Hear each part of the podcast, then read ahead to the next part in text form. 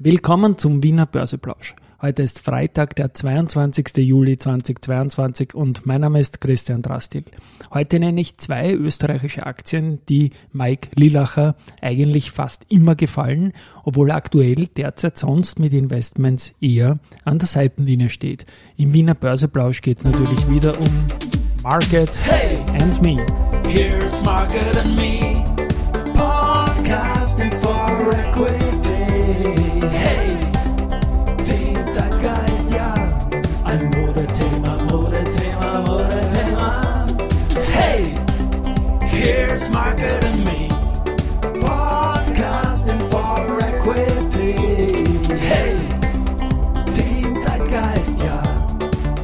Zeitgeist, ja, es ist durchaus ein Modethema, ja.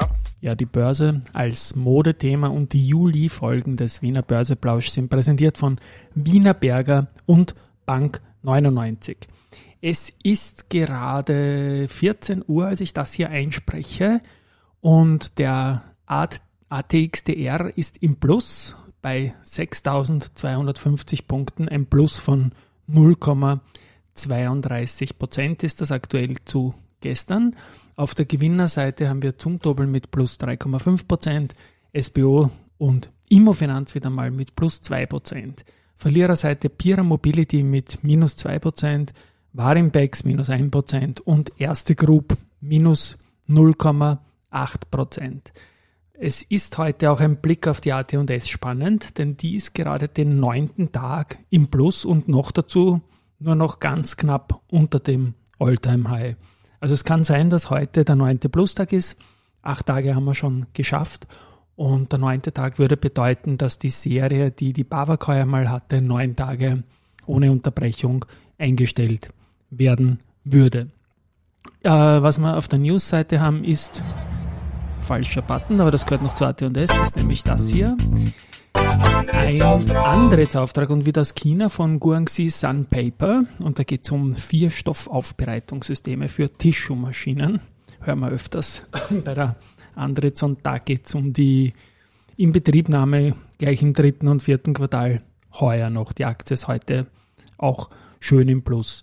Eingangs habe ich erwähnt, dass der Kollege Mike Lilacher, der für mich, äh, der mit mir gesprochen hat in dieser Woche, Vorwoche schon eigentlich zu einem Personality-Podcast im Rahmen von börsenradio.de slash people, diese Werdegangsgeschichten. Und da haben wir lange geplaudert, auch über die Gegenwart.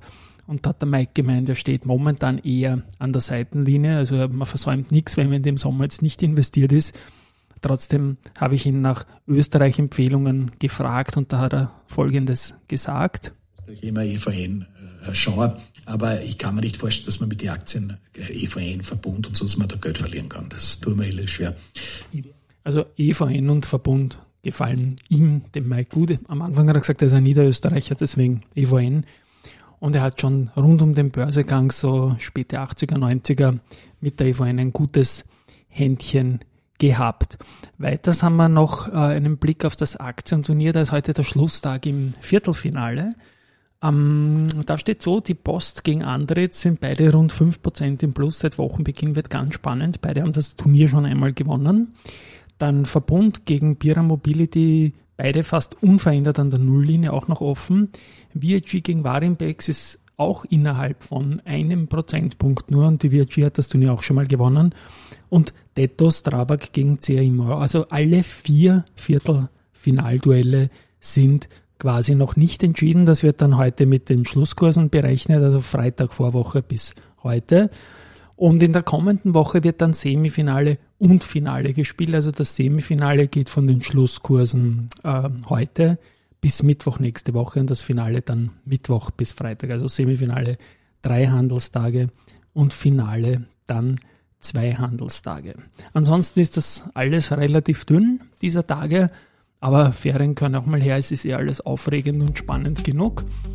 Ähm, in der kommenden Woche geht schon langsam dann wieder mit ersten Berichten los.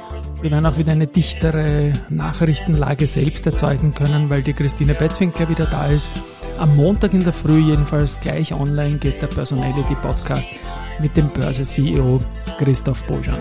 Ich wünsche euch ein schönes Wochenende, bleibt gesund und Baba.